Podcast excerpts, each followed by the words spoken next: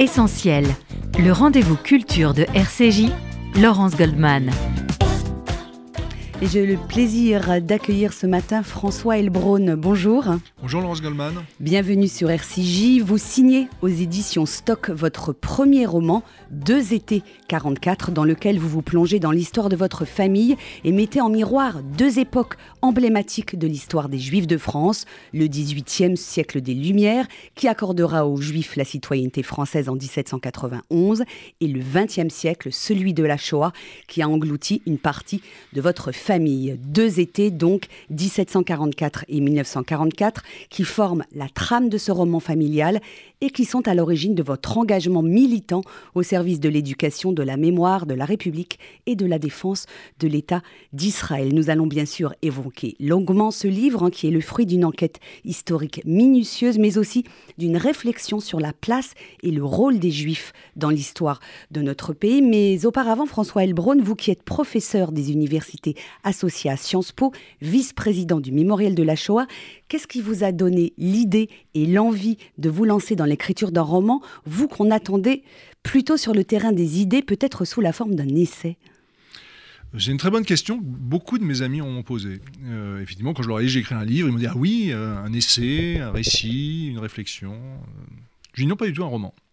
Et en fait, ce qui s'est passé, c'est qu'effectivement, très naturellement, euh, par ma formation euh, universitaire et intellectuelle, j'étais attiré par l'essai, la réflexion historique ou politique. Et c'est souvent d'ailleurs les, thèmes des articles que je peux publier euh, dans la règle du jeu, dans l'actualité juive ou dans d'autres journaux. Mais en fait, c'est le roman qui est venu me chercher. C'est ça qui est très mystérieux avec le roman. Et j'ai commencé par écrire un essai historique justement sur cet été 1744 dans la communauté juive de Metz, euh, aux confins de la France, parce que c'était les confins du royaume à l'époque. Et tout d'un coup, c'était plus un essai, c'est devenu un roman, et l'imaginaire m'a un peu emporté, l'émotion aussi. Et j'ai trouvé que la forme romanesque, en fait, était beaucoup plus riche et plus profonde pour raconter certaines histoires que l'aspect purement technique historique. Vous qui êtes de formation d'historienne, vous le savez, quand on est historien, bah, tout doit être vérifié, sourcé, euh, argumenté.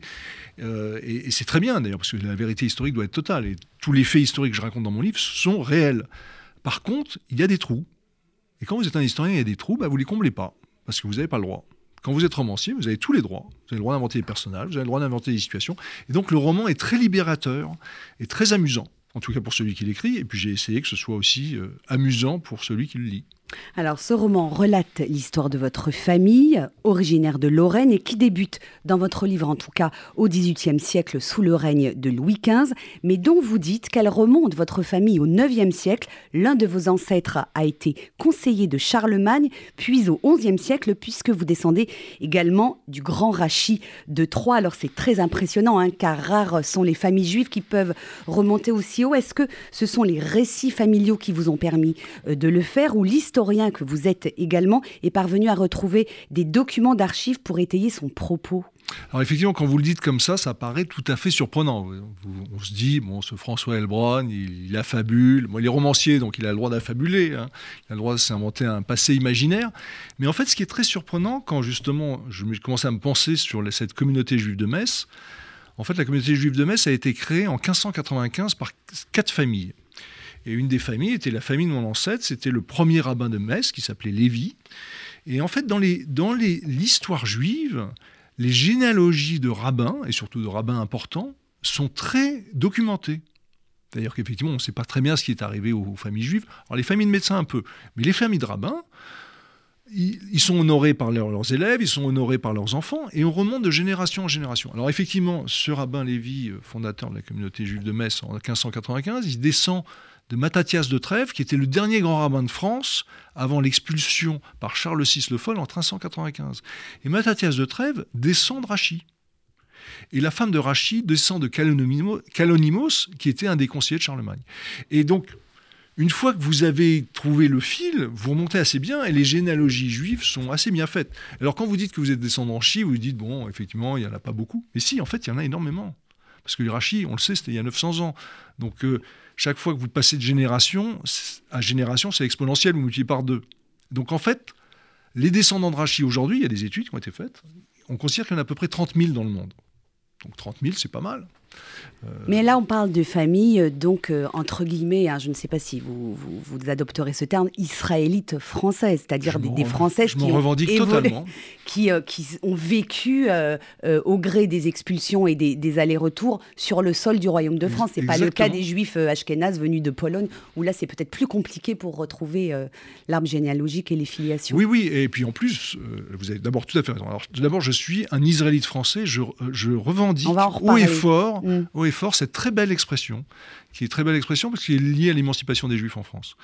Euh, et d'ailleurs, mon grand-père, qui était un héros de la Première Guerre mondiale et, un résistant de la Seconde Guerre mondiale, me disait quand j'étais petit, on est des pifs. Alors, oh, j'avais 10 ans, 11 ans. À l'époque, il y avait un magazine que les gens d'aujourd'hui ne connaissent pas plus. Pif Magazine. Pif Magazine. Il y avait des gadgets, et j'aimais beaucoup. C'est un journal du Parti communiste, d'ailleurs. Et euh, j'ai dit Pif, mais quel rapport? Il me dit bah oui, on est des patriotes israélites français. Et donc cette, appellation me, semble tout à fait légitime. Mais pour répondre à, votre question, euh, oui, il y a, cet ancrage euh, territorial et euh, spatial très important chez beaucoup de familles juives en fait en France. On en parle assez peu. D'ailleurs, depuis que j'ai publié ce livre, j'ai beaucoup de témoignages de familles qui ont des, histoires très comparables à, celles de, ma famille, qui disent mais c'est bien d'en parler. Ça fait 2000 ans qu'on est là. Ça fait 2000 ans qu'on est. Et en fait, malgré les expulsions, on, est resté en France. Parce que justement, ces juifs de Lorraine, bah, ils venaient d'où? Bah, C'est les juifs de Brie, de Paris et de Champagne qui ont été expulsés au XIVe siècle. Ils sont allés dans la région limitrophe qui, elle, tolérait ces juifs, la Lorraine et l'Alsace. Et donc ils sont restés parce qu'ils parlaient français, ça parlait français là aussi. Et donc c'était des familles très ancrées sur le territoire et qui après quand il y a eu l'émancipation, ils sont venus à Paris. Ma famille est venue au début du 19e à Paris. Alors venons-en à présent à l'histoire que, vous racontez euh, dans ce livre. Dans la première partie, elle est à la fois passionnante et très émouvante. Votre ancêtre, le docteur Isaïe Serf Ullmann, qui était un notable juif, médecin de Metz, a sauvé la vie du roi Louis XV. On est au mois d'août 1744. La France est en guerre contre l'Autriche en Alsace. Louis XV fait une halte à Metz. Il tombe malade après un repas gargantuesque bien arrosé. Eh, est-ce qu'on peut dire que dans la France de l'Ancien Régime, c'est un épisode unique? Un médecin juif au chevet du roi de France. d'abord, c'est un événement historique très important pour l'histoire de France. Et d'ailleurs, ça s'est appelé l'épisode de Metz c'est qu'en fait, Louis XV a 34 ans, il est né en 1710, en 1744, il a 34 ans, il règne depuis l'âge de 12 ans, et en fait, il règne vraiment depuis la mort du cardinal de Fleury en 1740. Donc, et il, aime trois choses en fait dans la vie. Il aime les femmes, il a beaucoup de maîtresses. Il aime la chasse, il, il adore ses chiens et sa meute de chiens, pas un grand intellectuel. Et il aime la guerre. Et donc il va aller faire la guerre contre les Autrichiens. Et il arrive à Metz. Metz est une des, en fait, une des limites de la France à l'époque. Euh, la France contrôle un peu l'Alsace, mais pas vraiment la Lorraine, parce que la Lorraine est rattachée au, au roi de Pologne, Stanislas. Et Metz est cette citadelle, cette place forte. Et il arrive à Metz, parce qu'il doit visiter la garnison de Metz, qui est très importante pour conduire la guerre effectivement, il va faire pendant quatre jours euh, la fête, euh, il va être avec ses deux maîtresses, la duchesse de Châteauroux, la duchesse de Lauragais, parce qu'il est content d'aller à la guerre, parce qu'au moins il n'a pas la pression de la cour, il peut vraiment euh, passer ses jours et ses nuits avec ses maîtresses, donc il est très content. Et il tombe très malade, comme vous l'avez dit. Et pendant une semaine, il est entouré de dix médecins. Il a dix médecins, les médecins de la cour, notamment le, premier médecin qui est le docteur Chiquano, le premier chirurgien qui est le docteur Laperoni. Bah, j'étais très surpris d'ailleurs en faisant mes recherches là-dessus, parce que ça a été très documenté.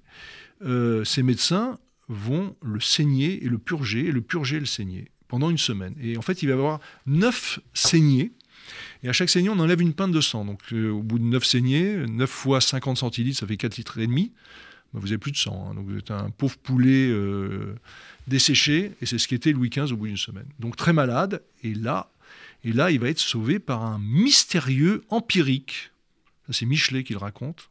Le roi a été soigné par un mystérieux empirique. Qui est en fait votre euh, grand-père. Cette euh, intervention. Non, pas grand-père quand même, je ne suis, pas si vieux. non, votre ancêtre à la huitième génération, je crois. Hein, Exactement, vous avez bien compté. Alors, cette intervention euh, salvatrice de, de, ce fameux médecin juif auprès du roi, euh, va être classé euh, secret d'État, car à l'époque, dans le Royaume de France, les Juifs n'étaient pas euh, des sujets comme les autres, et c'est très intéressant de rappeler ça, ce que vous faites longuement mm. dans, dans, ce roman. C'est le, décor historique hein, de, cette histoire. Oui, tout à fait, le contexte. comme, on l'a évoqué, les Juifs ont été chassés du Royaume de France en 1395. Ils se retrouvaient aux marges du Royaume. et en fait, quand d'ailleurs la France s'agrandit, le royaume de France s'agrandit, et il trouve des juifs dans les territoires qu'il conquiert, il se pose la question à chaque fois. Est-ce qu'on les garde, est-ce qu'on les expulse? Et notamment à Metz, euh, la communauté juive était très importante. Il y avait 400 familles, 2000 membres, donc c'était beaucoup, c'était 5% de la population, c'était beaucoup. Mais en fait, ils avaient un rôle utile. Et par exemple, quand Louis XIV chasse les protestants de France, au moment de la révocation de l'édit de Nantes, 70 euh, ans avant ces faits, ils se sont posé la question est-ce qu'on ne va pas chasser les juifs? Mais en fait, ils ils sont à la fois nombreux et marginaux, mais ils ont une utilité c'est qu'ils approvisionnent les garnisons de l'Est en chevaux, en foin et en céréales. Donc il faut les garder. Et, donc, ce qui est intéressant, euh, en tout cas dans les recherches que j'ai faites, et puis j'ai essayé de le, romancer pour le rendre plus vivant, c'est cette vie juive à Metz, qui est à la fois, ils vivent dans un quartier, mais ce n'est pas un ghetto, Souvent, on m'a dit c'est le ghetto. Mais non, c'est pas un ghetto. Parce qu'un ghetto, on fermait les portes le soir. À Venise, on ferme les portes le soir. C'est la définition stricte du ghetto. Voilà. Euh, les carrières dans le comté vénitien, on fermait les portes. Là, effectivement, ils doivent vivre dans un quartier. Ils n'ont pas le droit d'habiter en dehors de ce quartier. Mais le quartier est ouvert. Ils ont le droit d'y rentrer, d'y sortir. Alors, c'est pas très conseillé de sortir le dimanche et le jour des fêtes catholiques, mais ils ont le droit d'y vivre. Et donc, il y a une vraie vie et il y a une vraie communauté avec des syndics qui sont les dirigeants de la communauté, des grands rabbins. Et d'ailleurs, c'est un peu, ça m'a fait marrer, c'est un peu le mercato des grands rabbins. Euh, euh, la communauté de Jules de était très importante. Donc, dès qu'il y avait un très bon grand rabbin en Europe, ils l'achetaient très cher pour qu'il vienne euh, exercer à Metz. Et là, au moment des faits de mon histoire, c'est un grand rabbin très connu dans l'histoire dans du judaïsme, il s'appelle grand rabbin Jonathan Ebeschutz, qui était grand rabbin à Prague avant. Et, euh, et, donc c'était une vie juive riche, structurée, importante, mais comme vous l'avez dit, aux marges du royaume. Les juifs n'étaient pas sujets, étaient sujets du roi, mais n'étaient pas citoyens français. Ils étaient euh, des parias dans la société. Et euh, ils n'avaient pas le droit de faire grand-chose, ils n'avaient pas le droit de bouger, ils n'avaient pas le droit de faire plein de métiers, on le sait. Et donc, euh, c'était aussi raconter cette histoire-là, des juifs aux marges du royaume, mais des juifs très français quand même. Très français, mais néanmoins victimes de discrimination. Ils étaient sujets à des taxes. Oui.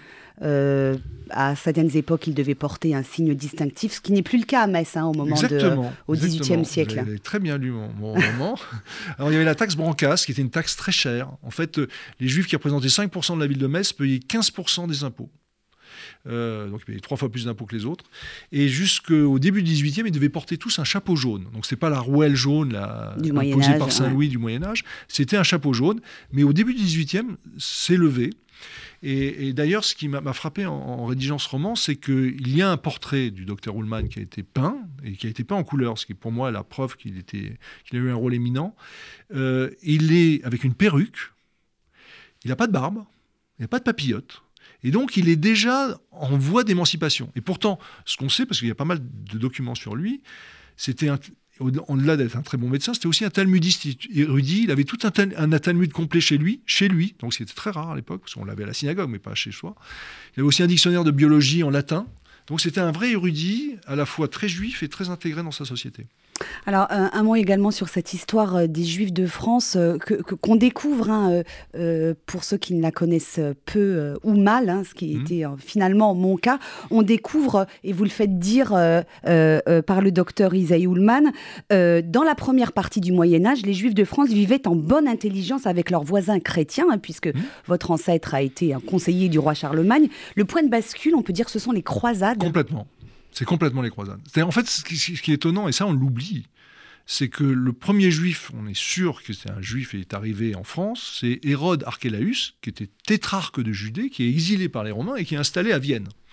Après, il y a Hérode Antipas, son frère, qui est lui exilé à Saint-Bertrand de Comminges dans les Pyrénées, avec sa femme Hérodias et sa belle-fille, la très connue Salomé, les fameuses deux ans de Salomé. La princesse Salomé va mourir en France en Gaule à l'époque, en Gaule romaine. Et donc, il y a mille ans d'histoire, jusqu'aux croisades au début du XIe siècle, où euh, les juifs vivent en bonne entente, ils ont le droit de faire tous les métiers, ils sont même conseillers du roi, comme vous l'avez dit, ils sont médecins du roi, ils sont même anoblis, sous les carolingiens, il y a eu de la noblesse juive carolingienne, et donc il y a une vraie intégration, et il y a la rupture des croisades. Allez, on va marquer tout de suite euh, une première pause dans cette émission. On se retrouve dans un instant sur RCJ, toujours en compagnie de François Elbrun qui publie ce roman Deux étés 44. C'est aux éditions Stock. À tout de suite.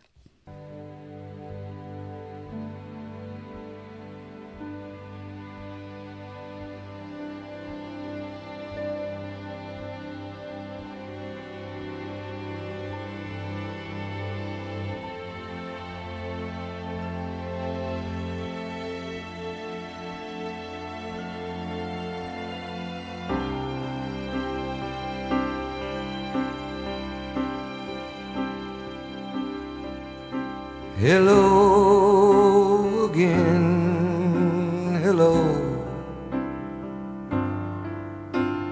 Just called to say hello. I couldn't sleep at all tonight, and I know it's late, but I couldn't wait.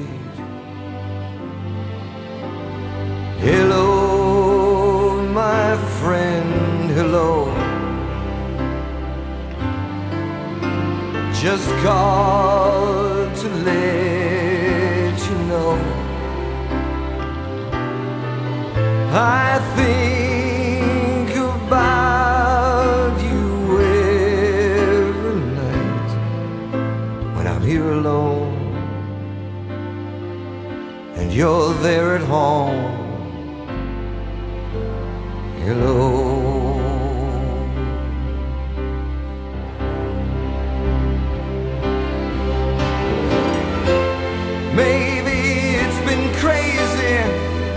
Maybe I'm to blame. But I put my heart above my head. We've been through it all, and you love me just the same. And when you're not there, I just need to hear. Hello, my friend, hello. It's good to meet you so. It's good to love you like I do, and to feel this way when I hear you say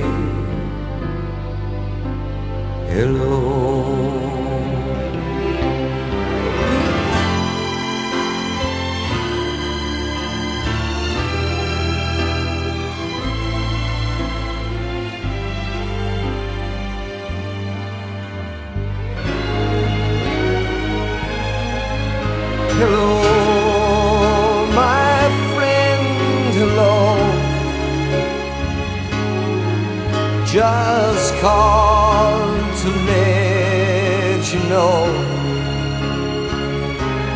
I think about you every night, and I know it's late, but I couldn't wait. Hello. Retour dans Essentiel sur RCJ. Je reçois ce matin François Elbron, professeur à Sciences Po, vice-président du Mémorial de la Shoah. Vous publiez chez Stock Deux étés 44, un premier roman qui retrace l'histoire de votre famille depuis l'été 1744 à Metz jusqu'au mois d'août 44 à la fin de l'occupation en France au cours de laquelle 16 membres de votre famille seront arrêtés et déportés à Auschwitz. Un mot euh, sur la couverture de ce livre. Vous m'en faisiez la remarque et je ne l'avais pas remarqué euh, en le lisant. C'est en fait la carte de la ville de Metz au XVIIIe siècle et on voit en relief l'emplacement de la co- de- du quartier juif, c'est ça? Tout à fait. C'est une très belle carte qui a été établie par le maréchal de Belle-Île qui Parce qu'on la voit gouvernait, bien qui gouvernait Metz, la ville de Metz à l'époque. C'est une carte de 1738, donc c'est six ans avant les faits. Et ce qui est très beau, c'est qu'elle est, elle est au- à la médiathèque de Metz, elle est très bien définie. Et chaque maison, il y a le nom de chaque propriétaire. Et donc, sur cette carte, là, vous voyez en dessous de Drancy 44 et au-dessus de Stock, notre là, à peu près là, ouais. le- la tache un peu marron, c'est le quartier juif, qui est le quartier de Saint-Ferréol, le long de la Moselle. Et il y a l'emplacement de la synagogue qui n'existe plus, mais qui, la synagogue actuelle est à cet emplacement-là. Et à 30 mètres de là, sur la gauche, il y a la maison de Isaac Spire, qui était le beau-père du docteur Ullmann. Donc j'imagine qu'en 1744, Isaac Speer était mort, mais euh, le docteur Ullmann habitait la maison de son beau-père avec sa femme et ses cinq enfants. Alors je rappelle très rapidement pour ceux qui nous prendraient en cours de route, hein, c'est donc l'histoire de, votre ancêtre, le docteur Isaïe Ullmann, qui est appelé, euh, euh, après de multiples circonstances, au chevet du roi Louis XV qui se meurt et, qu'il va sauver. Un mot encore sur l'histoire de cette communauté juive de Metz hein, que, vous décrivez longuement. on voit finalement qu'à, et vous le dites, qu'à Metz, les juifs sont moins accablés qu'ailleurs dans le royaume de France grâce à un de vos ancêtres qui a réussi à faire annuler un décret euh, anti-juif. Et ça, vous l'avez trouvé où, cette, euh, cette information? Alors, En fait, il y a d'abord des très bons historiens qui ont travaillé sur l'histoire de la communauté juive de Metz, notamment Pierre-André Meyer, qui a écrit un livre euh, passionnant, qui était sa thèse d'histoire, La communauté juive de Metz au XVIIIe siècle. Donc, je ne pas inventé. Mhm. Je, tiens à saluer son travail exceptionnel. Et puis il y a le grand rabbin de, Moselle, Neher, qui avait écrit l'histoire des Juifs de Moselle sur 2000 ans. Donc il y, a plusieurs livres, et notamment dans cette histoire des Juifs de Moselle sur 2000 ans, on, euh, le grand rabbin Neher rend hommage à Jacob Spirlevi, qui était donc le grand-père de la femme du docteur Ullmann, euh, parce que le docteur Ullmann avait épousé Eve Spirlevi, et ce Jacob Spirlevi est aussi, alors ce que j'ai découvert en, rédigeant ce livre, mais c'est amusant, c'est aussi l'ancêtre direct de Simone Veil, c'est aussi l'ancêtre direct de Guy de Rothschild, et c'est l'ancêtre indirect de Jean Zé, euh, ministre du Front populaire, assassiné par la milice. Donc vous voyez que dans ce judaïsme messin de cette époque, on remonte au début du, du XVIIIe siècle, en fait c'est des branches familiales qui ont irrigué la France de grands serviteurs de, l'État, de la nation, et euh, c'est aussi ce qui est très beau. Et donc Jacob Spirlevi va négocier avec Louis XIV parce que Louis XIV veut expulser les Juifs. Il y a la pression de l'Église après l'expulsion des protestants, il veut expulser les Juifs. Et Jacques Spirlevi est envoyé par la ville de Metz pour négocier avec Louis XIV pour pas qu'il les expulse, en disant on, on, vous est utile, parce que grâce à nous, vous obtenez des chevaux, vous obtenez du foin et des grains euh, des provinces allemandes, parce qu'on a des correspondants juifs dans les provinces allemandes et on peut vous alimenter. Si vous les expulsez, la, garnison de Metz ne pourra plus être alimentée. Louis XIV, qui est quand même aussi un roi guerrier, euh, entend cet argument et accepte que les juifs restent à Metz. Alors Louis XV arrive donc à Metz puisqu'il y a la, guerre mmh. euh, aux portes du royaume de France.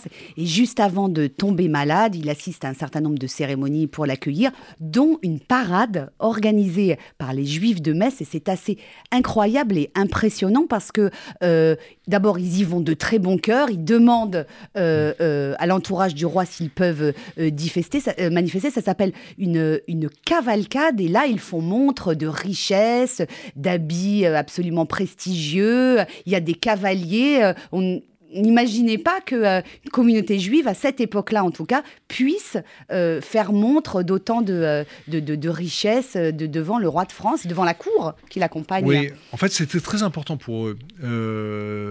comme on l'a dit dans cet entretien, les juifs étaient vraiment des parias. Et le premier précédent, c'est qu'en 1657, Louis XIV, qui est tout jeune roi, se rend à Metz et avec sa mère, avec son frère, Luc d'Anjou, et il visite la synagogue. Et il est très impressionné par sa visite de la synagogue. Et donc, il y a cette mémoire quand même de la première fois qu'un roi, depuis l'expulsion des Juifs de France, va visiter une synagogue. Et donc, les Juifs, voyant arriver Louis XV, ça faisait donc pratiquement 80 euh, ans qu'il n'y avait pas eu de roi qui est venu visiter Metz, mais c'est une occasion unique pour eux de montrer au roi qu'ils ne sont pas des simples, simples parias, euh, vendeurs de chevaux et vendeurs de foin, mais aussi euh, un peuple d'une antique noblesse et donc, ils vont défiler devant lui, c'est pour ça que ça s'appelle une cavalcade, ils vont défiler à cheval, il va y avoir deux compagnies d'écuyers, euh, de, 40, euh, de 40 jeunes hommes, euh, très bien habillés, très richement vêtus, avec des insignes juifs, ils ont des rubans bleus et blancs, c'est les couleurs d'Israël, et il y a un char de triomphe en honneur du roi, de la reine et du dauphin, avec du corail, avec des décorations, avec des blasons. Et donc c'est une manière de montrer la puissance et l'honorabilité de la communauté juive. Et d'ailleurs, le roi en est très impressionné. Et leur attachement est également euh, au royaume de France. Lorsque le roi tombe malade et qu'il est mourant, qu'on craint pour sa vie, euh, on lit, euh, on récite des prières dans les églises de France, mais également dans les synagogues, alors que la France maltraite ses juifs, on l'a dit, depuis plusieurs siècles. Alors maltraite et maltraite pas, c'est-à-dire ceux qui sont là, ils ne sont pas persécutés. Mm. Ils sont surtaxés, il y a beaucoup d'interdits. mais euh, c'est pas euh, c'est pas les pogroms euh, ou les massacres d'autres Ouais. pays. Donc il y a ça et même par exemple euh, au, XVIIe siècle, il y a eu un juif qui a été accusé d'avoir assassiné un enfant en Lorraine, qui a été condamné à mort. C'est l'affaire Raphaël Lévy. Il a été condamné à mort, il a été tué. Mais le roi, après, ayant les traces, les preuves de l'innocence, a condamné cette condamnation. Donc il y avait quand même une certaine protection. Et, d'ailleurs, c'est la logique souvent des souverains, c'est que même si c'est des peuples marginaux, ils sont sous la, sou- la protection du roi. Et donc c'est important, via cette cavalcade, de montrer au roi qu'ils étaient euh, des citoyens exemplaires et ils étaient dévoués au roi. Et les prières, les prières du grand rabbin Jonathan Ebeshitz euh, sont absolument superbes pour euh, la guérison du roi. Et les, les textes que je reproduis dans mon roman, c'est un roman, mais les textes que je reproduis sont vraiment la traduction de la prière de l'époque que j'ai retrouvée dans les archives. Alors votre famille, elle est traditionnaliste, elle est observante, elle compte euh, des rabbins, mais en même temps, elle est très attentive hein, à ce mouvement des, Lumières qui prend forme en France euh, au XVIIIe siècle. Les Juifs, euh, et, et on le voit à travers vos personnages, commencent à entrevoir un espoir de liberté et d'émancipation. Je vais juste lire une citation euh, dans la bouche de l'un de vos personnages, qui est Moïse Spirlevi, le beau-frère de ce fameux docteur Ullmann. Il dit « Le temps est proche où les Juifs seront citoyens à part entière ». Et là, on est... euh, euh, 50 ans avant euh, Tout la fait. Révolution française. Tout à fait. En fait, ça démarre, et, et on le sait, le, le grand mouvement des Lumières juifs, c'est venu euh, d'Allemagne avec Mendelssohn, avec la Ascara. la Scala, pardon. Et euh, effectivement, dans les familles juives, bah, sous la poussée euh, de ce qui se passait avec l'esprit des Lumières, avec euh, les textes de Montesquieu, les textes de Rousseau, euh, Montesquieu et Rousseau étaient très philosémites. Voltaire était très antisémite, on le sait, mais ce qu'on sait moins, c'est que Montesquieu et Rousseau étaient très euh, philosémites. Donc il y avait, cette discussion, c'était dans l'air du temps que les Juifs étaient des citoyens comme les autres, et c'est vrai qu'en limitant en fait euh, ce qu'ils pouvaient faire dans la société française, leur marginalité n'était pas très utile. Et c'est d'ailleurs que pour ça qu'en 1787, à Metz, la- l'Académie royale de Metz lance un concours comment rendre les Juifs utiles et heureux en France. Et ce qui est intéressant, c'est les deux termes, utile et heureux. On se rend compte qu'ils ne sont pas très utiles, si on les, ils ont leur interdit toutes les professions, et on se rend compte qu'ils sont malheureux parce qu'ils vivent quand même dans des situations euh, assez déplorables. Alors, revenons-en à, cet épisode central euh, Mhm. euh, de votre roman et de votre histoire familiale, puisque cet épisode, on le raconte de génération en génération jusqu'à vous euh, dans votre euh, famille. Un mot sur euh, cette médecine dite empirique pratiquée par le docteur Ullmann et qui va finalement sauver la vie de Louis XV, hein, puisqu'il a été saigné jusqu'à être complètement décharné euh, et mourant. Comment définir cette médecine empirique par rapport au Diafoirus de Molière qui pratiquait purge et saignait à tout va? Bah, c'est ce qui m'a frappé énormément, un peu comme vous d'ailleurs, en découvrant mon texte, mais ce qui m'a frappé moi en découvrant les archives, parce que ça a été très documenté, les soins qui ont été apportés au roi et la critique des soins apportés au roi. Et en fait, à l'époque, on soignait encore, vous l'avez exactement dit, comme les diafoirus de Molière, euh, dans le malade imaginaire, dans le médecin malgré lui, mais on soignait que par la purge et la saignée. Et alors le pauvre roi, on l'a pas dit, mais le pauvre roi Louis XV, finalement, vous l'avez dit, il est un banquet un peu fastueux, il faisait très chaud à Metz en, en août 1744. Il avait fait l'amour toute la nuit avec ses deux maîtresses, donc il était un peu fatigué. Et ben, il a eu une dysenterie. C'est pas très grave une dysenterie. Bon, alors aujourd'hui, ça soigne bien avec des antibiotiques. À l'époque, ils n'avaient pas d'antibiotiques. Mais purger et saigner quelqu'un qui a une dysenterie, vous le tuez, c'est sûr. Et, et en fait, ce qu'il a fait, il lui a donné trois potions. Une première potion pour le faire vomir, pour lui nettoyer l'estomac. Une deuxième potion pour lui nettoyer l'estomac. Et une troisième potion pour le cicatriser l'estomac. Et en fait, ces potions, c'est ce qu'on appelle aujourd'hui des médicaments. Ouais, C'est ça. Voilà. Et en fait, les médecins juifs étaient très supérieurs à l'époque aux médecins euh, catholiques. D'abord, ils étudiaient dans des meilleures facultés de médecine. En de- Allemagne. hein. Ils n'avaient pas le droit d'étudier en France. Donc, ils étudiaient soit en Allemagne, soit en Italie. En Italie, il y avait très bonnes facultés de médecine. Et euh, ils soignaient avec des potions. Et d'ailleurs, ce qui est marrant, c'est que j'ai regardé les textes qui ont pu être écrits sur cet épisode de Metz, dans Michelet, dans Dumas, euh, dans les mémoires du duc de Richelieu, et à chaque fois on dit c'est un charlatan qui a guéri le roi. C'est un empirique. Empirique, c'est ça, c'est quelqu'un qui fait des traitements euh, pas très savants et avec des potions, un peu comme une vieille sorcière. Et en fait, c'était la médecine qui va sauver le roi, parce va, il- en trois jours, il va guérir le roi. Ah, Juste un, un petit détail euh, un peu euh, amusant, il prescrit euh, un régime alimentaire à base de riz et de carottes. C'est tout bête, c'est tout simple. Pour nous, c'est une évidence, mais à l'époque, ça l'était absolument pas. hein. Non, non, non. Et puis l'autre chose complètement dingue à l'époque, c'est qu'il il- il va déshabiller le roi pour l'examiner. Il va toucher le roi. Ouais, ce qui ne se faisait pas. Ce qui ne se faisait pas. C'est-à-dire que ces médecins, les médecins qui, du roi qui vont le soigner, ne le touchent pas, ne le déshabillent pas. Simplement, il, il renifle ses humeurs. Je ne vais pas détailler ce que c'est, mais tout le monde imagine. On voit bien, ouais. Voilà, il renifle ses humeurs, c'est tout. Mais il touche pas le roi. Donc il- il- là, euh, Ullmann fait déshabiller le roi et euh, lui palpe le ventre. Et en palpant le ventre, il voit que c'est une dysenterie. Et donc il décide du traitement à lui donner. Alors, ce qui est très intéressant également euh, euh, dans ce livre, c'est cette description que vous faites de cette France et de ce pouvoir euh, sous l'emprise totale de l'Église catholique. Lorsque vous euh, décrivez la maladie de Louis XV, on lui dit, et il le croit, qu'il est puni pour ses péchés, en l'occurrence ses péchés de chair et ses multiples maîtresses. Et il en est, il en est convaincu finalement, Ah bah, Louis XV. évidemment. Ouais. Évidemment, il a 34 ans, il est jeune, il est en pleine forme, et tout d'un coup, il va mourir. En quelques jours, il apprend qu'il va mourir. Et à son chevet, il y a son aumônier, l'évêque de Soissons, qui en plus est un rigoriste, parce que souvent les évêques à l'époque étaient quand même très libertins. Mais là, il n'a pas de chance, il tombe sur un évêque très rigoriste, et qui n'arrête pas de le culpabiliser en lui disant il faut bannir vos maîtresses, il faut chasser les maîtresses, il faut éloigner les maîtresses, la concubine euh, de la chambre royale, et si vous les éloignez pas et si vous les bannissez pas, vous allez mourir. Et puis quand finalement il est sur le point de mourir, il essaie d'en obtenir plus, et il obtient ce qui est très grave pour l'époque, même pour toutes les époques, c'est que, le- sait dans la religion catholique, la confession est privée. Vous avez le droit de confesser tous vos péchés. Ce que vous dites au prêtre, c'est privé, c'est vraiment comme euh, chez un psy, il n'a pas le droit d'en parler. Et là, il- le évêque de Soissons le force à se confesser, mais publiquement. C'est-à-dire que dans toutes les églises du royaume, on va lire les confessions du roi, de ses péchés de chair. Et donc, ça, ça, ça montre un peu euh, le, le, le, le, climat euh, euh, et cette, cette emprise de, de l'Église à l'époque. Donc, d'un côté, on a le parti des dévots, Oui, donc qui plaident pour que le roi se confesse. Et de l'autre côté, on a des esprits quand même qui sont plus éclairés, notamment euh, le maréchal Belle-Île. C'est lui qui va faire appel à- au docteur Isaiah Ullmann. Mais ceci, bien sûr, on l'a dit, restera euh, secret. Oui, parce qu'en fait, il y a une, fait, une vraie confrontation à l'époque entre le parti des libertins, euh, ceux qui, autour du roi, bah, aiment cette vie-là, notamment le duc de Richelieu, euh, qui est un des personnages du roman, qui est un personnage réel, qui d'ailleurs a inspiré le personnage de, Valmont dans liaisons dangereuses de Laclos. Euh, C'était un peu le proxénète du roi, en fait. C'est lui qui lui trouvait ses maîtresses. Et euh, donc ça, c'est vraiment le parti des libertins, de la fête. Euh, Il n'y a pas d'interdit. On, on mange, on boit, on fait l'amour avec qui on veut.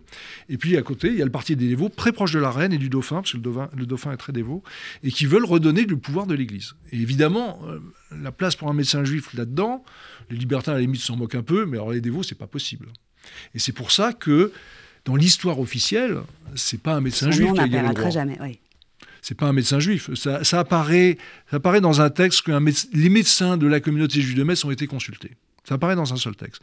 Mais sinon, il y a un personnage qui apparaît, pourtant dont personne n'a entendu parler avant et personne n'entendra parler après. C'est le lieutenant retraité des armées d'Alsace, Alexandre de Montcharvaux. Et dans la, dans la version officielle, c'est lui le guérisseur du roi. On va pas tout raconter, hein, mais on, en arrive au cœur euh, de, de cette histoire avec le Panthéon, puisque, euh, je vais le dire très rapidement, mais je laisse les lecteurs, euh, futurs lecteurs euh, découvrir cette histoire. Le roi fait une promesse à lui-même et à l'Église. Si je me sors vivant de toute cette aventure, euh, je construirai euh, euh, une grande église à Paris. Et c'est ça qui va faire le lien entre ces deux époques dans votre roman, l'été euh, 1744 et l'été 1944. C'est ce euh, dans le 5e arrondissement de Paris. Alors, on va pas donc raconter l'histoire, mais peut-être rappeler que votre famille est directement liée à ce monument qui est dédié aux grands hommes. De, de quelle manière euh, êtes-vous rattaché à ce Panthéon en fait, j'ai découvert euh, en, écrivant ce roman qu'effectivement, Louis XV mourant promet à l'évêque de Soissons que si, si Dieu lui donne vie, lui prête vie, il construira la plus grande et la plus belle basilique de France sur la montagne Sainte-Geneviève, à la place de l'ancienne église Sainte-Geneviève. Et en fait, ce roi tenait rarement ses promesses. Là, il va tenir sa promesse. La construction commence en 1758 et se termine, se termine en 1791. Mauvaise époque pour terminer la construction d'une église. On est en pleine Révolution française. Et donc, cette basilique Sainte-Geneviève n'est pas consacrée. Et à la mort de Mirabeau, devient le panthéon des grands hommes. On, dépose le cercueil de Mirabeau. Et donc, ça, c'est. Donc, donc euh, ce qu'on peut dire, c'est si Ullmann n'avait pas guéri Louis XV, il n'y aurait pas eu le panthéon. Ça, c'est la première chose. Et d'ailleurs, quand je, je parlais de mon roman avec euh, le grand rabbin de France, Raïm Corsia, lui connaissait l'histoire. Il m'a dit T'écris un roman sur quoi? Je lui ai dit J'ai écrit un roman, je vais te dire deux choses, tu vas, je suis sûr que tu connais. Je lui ai dit Metz 1744. Elle me dit Ah, génial Tu racontes l'histoire de quand Ullmann sauve le roi Louis XV. Je lui ai dit Oui, formidable, ça ne m'étonne pas que tu le saches, parce qu'il y a peu de sang qui le sache. Et il me dit ben, Pour moi, Louis XV a été ingrat. Parce qu'au lieu de construire une basilique, il aurait dû construire une synagogue. et le Panthéon, chaque fois que je passe devant le Panthéon, pour moi, c'est une grande synagogue. Et je suis assez d'accord avec lui. Et donc euh, finalement, euh, le nom d'un autre de vos ancêtres, mais beaucoup plus proche, qui s'est illustré pendant la guerre de 14-18, est inscrit sur l'un des murs du Panthéon. C'est ce qui vous rattache à ce monument. Tout à fait. Euh, en fait, en, octobre 1927, la République, avec le président de la République, Doumergue, honore les écrivains morts pour la France. Il y a 560 écrivains qui sont morts pour la France en 14-18, et il pose des stèles au Panthéon avec les noms gravés. Et parmi ces écrivains morts pour la France, il y a le capitaine Émile Hayem, descendant direct du docteur Ullmann, donc clin d'œil à l'histoire. Et c'était euh, l'oncle de ma grand-mère, donc mon arrière-grand-oncle, qui est mort dans une dernière charge de cavalerie euh, de l'armée française le 19 août 14, euh, près de Mulhouse, en Alsace. Oui, Allez-y. Non, non. Et donc son nom est inscrit sur. Ce, son écrit est inscrit au Panthéon. Donc il y a un descendant du docteur Ullmann à son nom au Panthéon. Allez, on va marquer euh, une deuxième respiration musicale dans cette émission. À tout de suite sur RCJ, toujours en compagnie de François Elbron pour son premier roman Deux étés 44 aux éditions Stock. Pardon, à tout de suite. On allait au bord de la mer avec mon père, ma soeur, ma mère. On regardait les autres gens comme ils dépensaient leur argent. Nous, il fallait faire attention quand on avait payé le prix d'une location. Il ne nous restait pas grand-chose. Alors on regardait les bateaux, on suçait des glaces à l'eau, les palaces, les restaurants, on ne faisait que passer devant, et on regardait les bateaux, le matin on se réveillait tôt sur la plage pendant des heures, on prenait de belles couleurs. On allait au bord de la mer. Avec mon père, ma soeur, ma mère. Et quand les vagues étaient tranquilles, passait la journée aux îles. Sauf quand on pouvait déjà plus. Alors on regardait les bateaux, on suçait des glaces à l'eau, on avait le cœur un peu gros, mais c'était quand même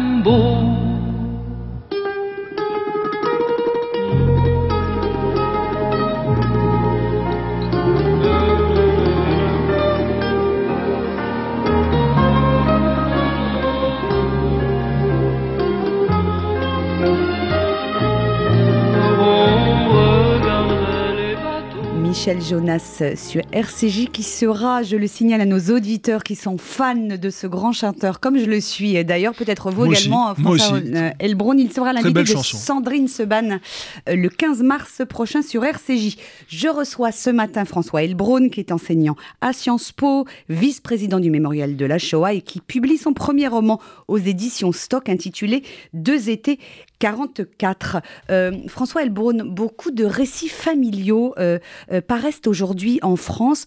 Euh, quelle lecture faites-vous de ces démarches individuelles de juifs qui, comme vous, cherchent à reconstruire leur histoire familiale? Je pense au grand roman de Annette euh, Viviorca, mais également plus récemment, euh, qui va être récompensé, je crois, très rapidement. Par, la, une fondation abritée au moment de la Shoah, qui est une fondation familiale, qui est la fondation Ernest et Claire Elbron.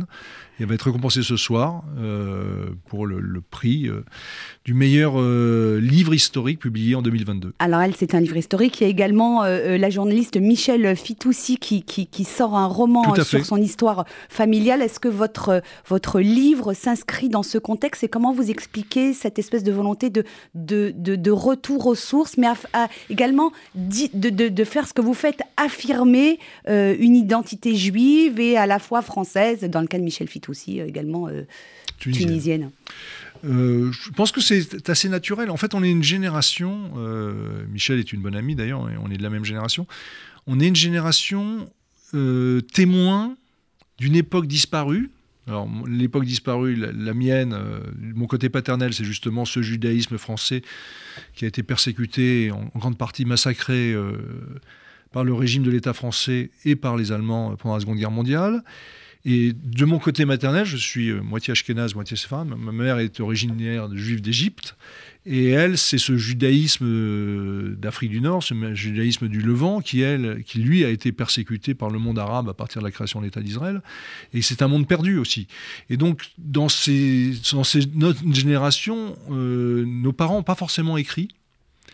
Mais nous, on est les témoins de ce qu'ont vécu nos parents et ce qu'ont vécu nos grands-parents. Et donc, on est la génération intermédiaire qui peut le raconter à nos enfants. Et c'est vrai que ce roman, je l'ai écrit en très grande partie pour mes cinq enfants pour qu'ils sachent d'où ils viennent, ils sachent euh, d'où vient l'histoire de leur famille juive et de leur identité juive forte, mais aussi de leur patriotisme français. Alors le deuxième été dont il est question euh, euh, dans votre roman, c'est l'été 44, hein, qui a vu une partie de votre famille arrêtée puis déportée à Auschwitz. C'est votre grand-mère, Anne-Marie Elbron, née Klotz, qui vous l'a raconté en partie seulement au cours d'un été. c'est toujours l'été que ça se passe dans votre famille. L'été 1994, vous avez ensuite mené une véritable enquête. Euh, c'était votre devoir de mémoire de le faire, si ce terme toutefois vous convient. Je n'aime pas ce terme. il n'y a pas de devoir, il n'y a pas d'obligation morale. Et mémoire, c'est très subjectif. Euh, comme vous, j'aime l'histoire, j'ai une formation d'historien et j'aime la précision des faits historiques. Et j'aime pas du tout cette expression galvaudée, en fait, galvaudée par les politiques et les pourquoi c'est intéressant Parce que non, parce à cause de l'injonction. C'est l'injonction, un devoir d'être tac, vous bloquez un enfant. Le, sujet, c'est vraiment transmettre aux enfants. Donc si c'est un devoir, bah, un devoir, c'est un peu rigoureux, c'est un peu ennuyeux. Mémoire, c'est subjectif. Euh, la mémoire de quelqu'un, la mémoire de quelqu'un d'autre, c'est subjectif nous, euh, au mémorial de la Shoah, là je reprends ma casquette de vice-président du mémorial de la Shoah, notre rôle est d'enseigner l'histoire, de transmettre l'histoire, rien que l'histoire. Les émotions, les élèves les, auront par eux-mêmes. Les lecteurs les auront par eux-mêmes. Je pense que la partie sur 1944 de mon ouvrage, on, était dans le tragicomique euh, au XVIIIe siècle, mais le parti XXe siècle, c'est juste de la tragédie. C'est juste euh, de l'horreur de ce qu'ont connu euh, nos familles euh, à cette époque-là. Et, là, il n'y a pas de place, d'un, à l'obligation morale, on n'est pas obligé de s'y intéresser au sujet, on n'est pas obligé de s'intéresser à la Shoah. Et puis la mémoire, c'est subjectif. Et justement, moi j'ai essayé d'être le plus près de la réalité, et c'est pour ça que je suis allé au-delà des récits familiaux que j'ai eus. Et là, les récits familiaux sont de la mémoire, sont de la mémoire purement subjective. D'ailleurs, dans ce que me raconte ma grand-mère, il y a plein de trous, il y a plein d'absences, il y a plein d'imprécisions. Mais quand je vais aux archives du Mémorial de la Shoah, quand je vais aux archives de l'Hospice Picpus, qui était une annexe de Drancy, quand je vais aux archives du Mémorial de Caen sur les, dossiers de déportation et de retour de déportation, bah ça, c'est de l'histoire. Ce sont des faits réels. Et c'est vrai que ce qui peut être un peu troublant dans, mon, texte, mais ça vous me le direz, c'est qu'il y a une partie très romanesque, euh, très classique dans la construction romanesque au XVIIIe siècle quand je bascule dans le XXe siècle et surtout quand je raconte ce que je trouve sur l'été 1944 et ce qui est arrivé aux 15 membres de ma famille déportés, arrêtés à Paris, à un mois de la libération de Paris, et déportés et assassinés à Auschwitz, là, c'est plus du roman, c'est de l'enquête historique. Ah, c'est tout d'abord votre grand-père, Henri Klotz, hein, qui est arrêté chez lui à Paris euh, par la SS. Il a 78 ans euh, et il est finalement décédé à donc, cet hôpital de Picpus, qui est une annexe de Drancy. Et puis le reste de votre famille qui est arrêté au cours de ce fameux été 44 à Paris. Et Est-ce que vous êtes parvenu à découvrir ce qui s'est réellement passé alors qu'ils avaient réussi à survivre dans le Paris occupé jusqu'à cet été-là? Vous, vous pensez que c'est une dénonciation? C'est forcément une dénonciation. Vous avez retrouvé des. Il y a, il y a eu beaucoup de lettres de dénonciation. Hein, euh, Il n'y en a pas eu tant que ça. Ah bon Laurent Joly fait un travail excellent là-dessus. Il y a eu des dénonciations, mais pas tant que ça, par rapport à d'autres pays, pas tant que ça. C'est pas la Hollande, c'est pas la Pologne. Euh, et la preuve, c'est que les trois quarts des juifs en France ont survécu. Mais il y en a eu. Euh, et effectivement, euh, ce qui s'est passé, c'est que donc cette famille euh, juive française patriote intégrée, vous parlez d'Henri Klotz, mon arrière-grand-père, euh, industriel, était un des plus grands parfumeurs au monde au, au début du XXe siècle, avec le- les parfums Pinot, qui ont fait faillite dans les années 30. Et qui était plus connu, dites-vous, que Guerlain euh, Oui. et Chanel. Incroyable. non, Chanel n'existait pas encore. n'existait pas encore, mais plus connu que Guerlain et une autre marque dont j'ai oublié le nom. oui, euh, mais et Pivert. Pivert. La queue Pivert, voilà. Voilà. Et euh, c'était la plus grande marque de parfum en 1900. Et euh, il a fait faillite dans les années 30, mais la- les conséquences de la faillite américaine, parce qu'il y a une grande filiale aux États-Unis qui fait faillite, et ça a eu une conséquence. Et donc lui, il, est, il a 78 ans, comme vous il est handicapé de guerre, il était capitaine d'artillerie pendant la guerre, il a fini avec le grade de lieutenant-colonel de réserve, il était officier de la Légion d'honneur, croix de guerre, 14-18. Son frère, était capitaine, Georges Klotz était capitaine, lui aussi, et euh, il a fini aussi comme chevalier de la Légion d'honneur et croix de guerre 14-18. Et, s- et son frère Georges Klotz s'est arrêté le 11 juillet 1944 à Paris. Le 12 juillet sont arrêtées les deux filles d'Henri Klotz, donc mes deux grandes tantes, les deux sœurs de ma grand-mère, Denise et Lucienne Klotz. Et toute la famille est arrêtée en deux jours. Et en fait, c'est les SS de Alois Brunner, qui commandaient le camp de Drancy à cette époque-là, qui envoyaient des équipes très spécialisées de SS autrichiens, euh, qui avaient déjà raflé une partie de ma famille dans les Alpes. C'est assez étonnant d'ailleurs, parce que mes arrière-grands-parents, Ernest et Claire Elbron, dont on a créé une fondation de la Shoah, et leur fille Marcel Chevalier, sont arrêtés à Uriage en février 44 par les mêmes SS d'Alois Brunner qui vont arrêter le reste de ma famille à l'été 44 à Paris. Et donc effectivement, que huit membres d'une même famille soient arrêtés en deux jours, c'est que clairement il y avait une dénonciation et surtout qu'ils avaient les adresses parce que la famille était très dispersée dans Mhm. Paris. Il y en avait dans le 16e, il y en avait dans le 11e, il y en avait dans le 5e et dans le 14e et ils les arrêtent tous en deux jours. Et ils vont tous être déportés par le dernier grand convoi parti de France, le convoi 77, parti le 33 juillet 1944. Euh, la plupart vont être gazés dès leur arrivée à Auschwitz. Et ce que j'ai découvert dans les archives, justement par rapport à la mémoire, ma grand-mère m'a dit ils ont tous été arrêtés en juillet 44 à Paris, ils ont tous été déportés par le dernier convoi, ils ont tous été gazés à leur arrivée. Ben, en allant aux archives, j'ai découvert que ce n'était pas vrai. Il y a une sœur de ma grand-mère, Denise, qui était une résistante en plus, et sa cousine, Claudine Sergine, euh, qui ont survécu, qui n'ont pas été gazées tout de suite. Par contre, elles sont toutes les deux mortes du typhus euh, en novembre-décembre 44. Euh, vous l'avez rappelé, votre famille s'est illustrée hein, pendant euh, la Première Guerre mondiale de 14-18, hein, comme tant d'autres euh, juifs français qui ont combattu dans les rangs de l'armée. Plusieurs ont été décorés et ça n'a pas empêché leur arrestation puis leur déportation ce fameux été 44. Euh, le rappeler aujourd'hui, ça prend une résonance particulière après les débats autour du rôle de Pétain l'année dernière. On s'en souvient lors de la campagne pour les élections présidentielles. Les juifs, les israélites français, comme on les appelait à l'époque, n'ont pas été Comme mon, ami Laurent Joly l'a dit, Éric Zemmour est un faussaire de l'histoire. C'est un vrai faussaire de l'histoire. D'abord, il n'est pas historien. Il n'a aucune formation d'historien. C'est un mauvais historien et c'est un faussaire de l'histoire.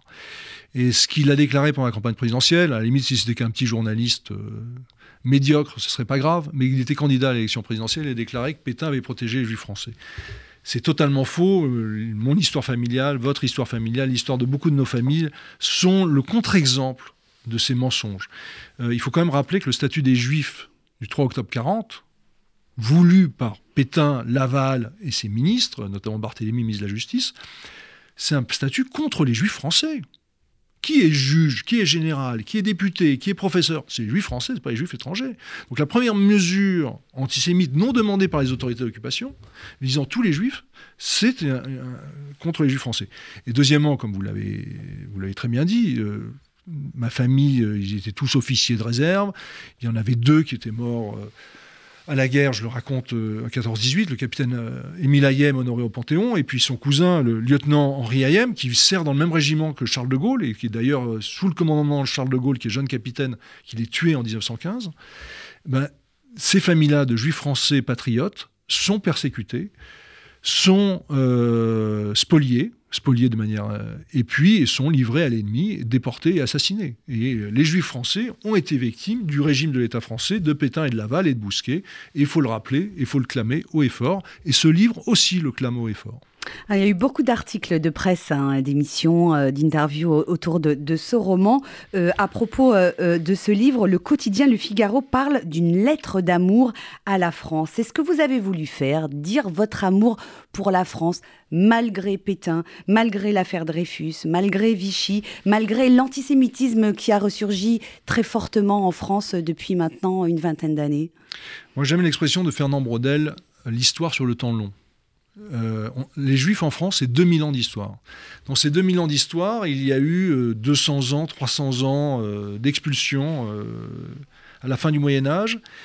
Il y a eu l'émancipation à partir de 1791. Il y a eu l'incident antisémite de l'affaire Dreyfus au tout début, mais après Dreyfus est réhabilité. Et puis il y a eu euh, le régime de l'État français, je ne dis pas régime de Vichy parce que j'ai rien contre la ville de Vichy, je dis le régime de l'État français de Pétain et de Laval, de 1940 à 1944. Mais sinon, l'histoire longue des Juifs en France, c'est une histoire d'intégration, d'émancipation, de réussite. Alors il y a toujours les antisémites. Mais c'est pas grave les antisémites. À partir du moment où ils nous massacrent pas, nous violentent pas, c'est pas très grave. On, lutte contre eux et moi je suis, j'ai toujours lutté dans ma vie de militant contre cet antisémitisme. Ce qui est plus grave, c'est quand ils s'attaquent aux enfants. Ce qui est plus grave, c'est quand ils assassinent, comme ils ont assassiné 12 juifs français depuis depuis 20 ans. Mais on se bat, on est là et on est français et on est patriote. Et moi j'ai volontairement servi comme officier parachutiste dans l'armée française parce que je suis profondément patriote et profondément français et profondément juif. Une dernière question, puisque nous arrivons au terme de, cet entretien. Euh, vous avez écrit ce livre euh, euh, pour vos enfants. Hein. vous attendez d'eux qu'à leur tour, ils reprennent le flambeau de la transmission de cette histoire familiale, mais aussi peut-être celui du combat pour l'histoire et, contre la haine antisémite, le combat que vous menez notamment au mémorial de la Shoah Ou peut-être c'est une responsabilité trop oui, lourde Oui, c'est une responsabilité. Alors évidemment, les, c'est plus des jeunes enfants. Ils sont. Qu'est-ce qu'ils ont dit de votre livre? Ils ont beaucoup aimé. Ça leur a appris beaucoup de choses. D'abord sur euh, l'histoire en général, sur l'histoire des Juifs, et puis évidemment sur l'histoire familiale. Mais euh, mon fils aîné a, fait Saint-Cyr comme moi, et est officier de réserve comme moi, donc ce patriotisme continue. Et euh, la plupart de mes enfants sont impliqués dans la fondation justement Ernest et Claire Elbron.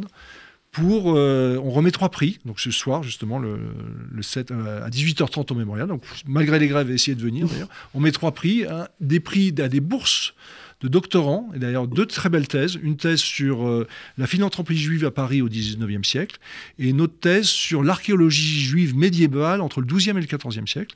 On remet un prix à un professeur d'histoire qui travaille sur la Shoah. C'est un professeur qui s'appelle euh, Valérie Pietraval, qui est professeur au lycée de, euh, Barral de Castres, dans le Tarn, qui fait un travail avec sa classe sur les enfants juifs déportés du Tarn. Et enfin, on met, le, comme vous l'avez dit, le prix du meilleur livre d'histoire à Agnès Vevorka pour son livre Tombeau. Merci euh, infiniment François Elbrun pour ces échanges éclairants et passionnants autour de votre roman Deux étés 44 paru aux éditions Stock. Donc je recommande absolument la lecture à nos auditeurs. Cet essentiel est à réécouter et à partager en podcast sur radio-rcj.info ainsi que sur toutes les plateformes de diffusion.